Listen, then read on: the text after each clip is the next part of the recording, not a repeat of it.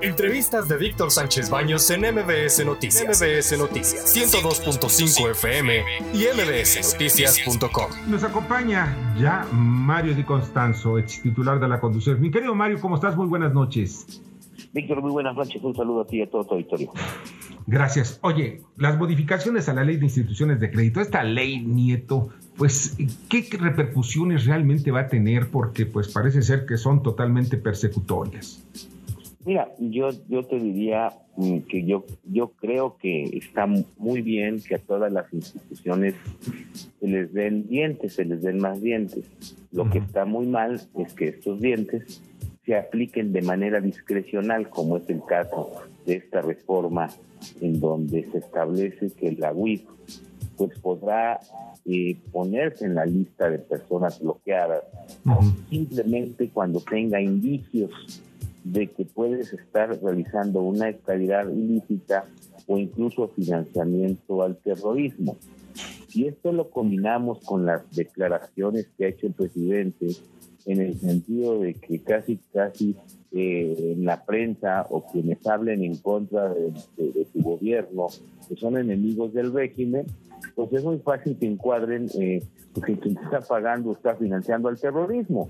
De ese tamaño es la discrecionalidad de la ley que se aprobó. Eh, me parece que va en contra de la Constitución, es completamente inconstitucional eh, esta discusión, porque además no te genera certeza jurídica, se niega la audiencia, porque además este bloqueo, esta inclusión en la lista se puede hacer sin, previo aviso, sin que la UIF te avise, eh, me parece que es totalmente arbitrario que no eh, es, materia de lavado de dinero, sino más bien del terrorismo político que han soltado a través de la UIF. Y más cuando eh, esta palabra indicio Indicio puede ser muchas cosas, ¿no? Eh, yo te doy ejemplos. Eh, una persona que, por ejemplo, no le alcanza eh, el tiempo de cotización para su pensión y que va a retira eso afuera y de repente recibe un depósito ahí del ahorro que le están devolviendo, a lo mejor la UIS mañana dice que es un indicio, que de dónde viene ese depósito y, y te pone en la lista de personas bloqueadas sin previo aviso, sin previa explicación o si vendes tu auto, o si vendes tu casa para comprar otra, qué sé yo, de cualquier tipo de estas cosas. Pero además, te digo, no se está avisando, eh, entonces pues se están generando incertidumbre jurídica y se te quita el derecho de audiencia. Este es exposto. Eh, es expost a, a, una vez cometido el acto. Me parece que es absolutamente inconstitucional y más bien es una herramienta pues para eh, seguir llevando a cabo este terrorismo político contra quienes pues no están de acuerdo con el régimen. es la ley patriota de... el autoritarismo del presidente. Claro, es la ley patriota, es un remedio de la ley patriota de George W. Bush que implementó después del ataque a las Torres Gemelas. Sergio Mayer. Eh, muy buenas noches, Mario. Eh, bueno, lo escuchaba con atención y este en la legislatura pasada justamente eh, el titular de la UIF, que era Santiago Nieto, nos presentó esta iniciativa eh, y yo fui a platicar con él, con, con él justamente comentándole esto, porque él, él comentaba que necesitaba pues más dientes para poder ejercer bien la autoridad. Sin embargo, yo le decía, oye, pero tienen que entender que, toda ley que se apruebe a largo plazo pues va a tener consecuencias y va a tener un rebote. Hoy, hoy Morena está gobernando, hoy Morena puede utilizarla de manera discrecional y entender, este, por supuesto que, como lo acabas de decir, que se puede ser, puede ser utilizada para los enemigos del régimen o para periodistas. ¿Qué pasaría ahorita que se congelen las cuentas, por ejemplo, de, del periodista que, que está en tela de juicio en este momento? Entonces, totalmente tienes razón, Sergio. No solamente eh, de este periodista, sino incluso de cualquier otro eh, que además quien le pague se le puede estar acusando de estar financiando al terrorismo. De, ese tamaño es, es yo creo que lo que han medido en cuanto a discrecionalidad. y, tienes razón, desde hace mucho tiempo está eh, discutiéndose esta, esta iniciativa eh, y, yo creo que la, el gran error es eh, no haber definido qué, eso, qué se entiende por indicios, ¿no?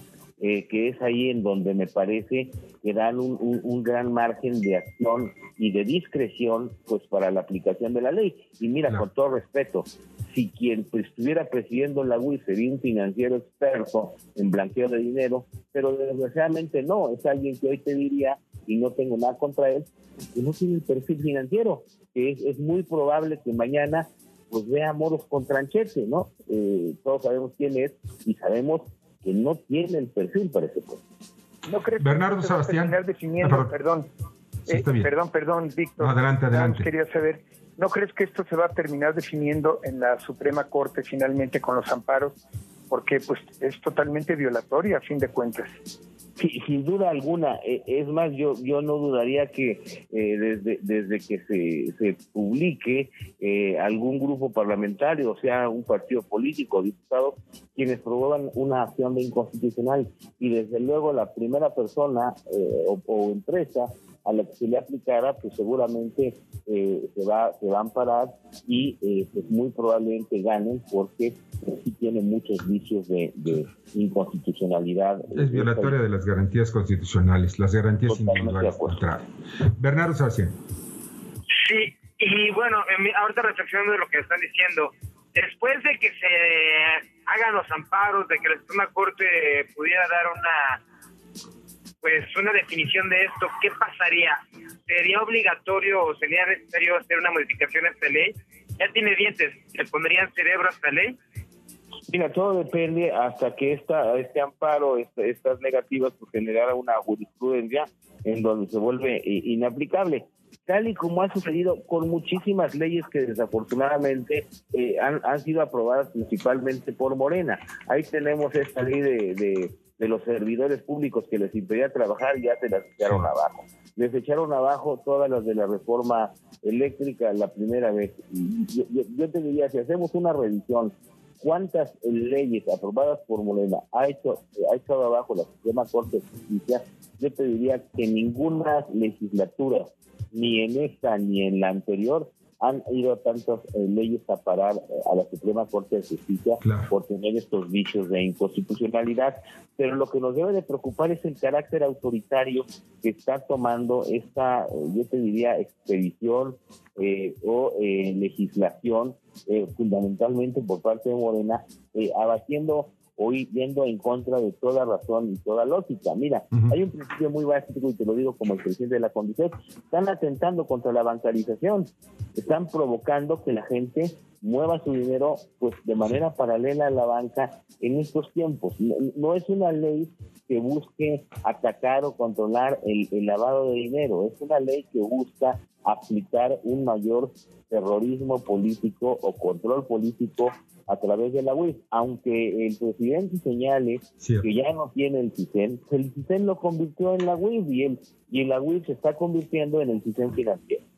Fíjate que todo esto nada más lleva a una, cosa para mí muy sencilla, ¿ves? Que no, ya, ya la gente guarde su dinero en su colchón, ya le compró una casa y mejor que lo haga la operación en efectivo, no pagas impuestos, nadie te está vigilando y las cosas están mejor. Oye, pues tenemos que ir a un corte, mi querido Mario, ya sabes cómo es este asunto de la radio, te agradezco mucho que hayas estado con nosotros. Al contrario, y un saludo a, ti, a tu equipo y a Sergio, que, que pues eh, además el otro día lo oí en el Stay y yo creo que sí, siempre es, es muy valioso reconsiderar y replantear su, posición, sus, comentarios interesantes, reflexivos, y, ya están dando cuenta que Morena no es lo que prometió.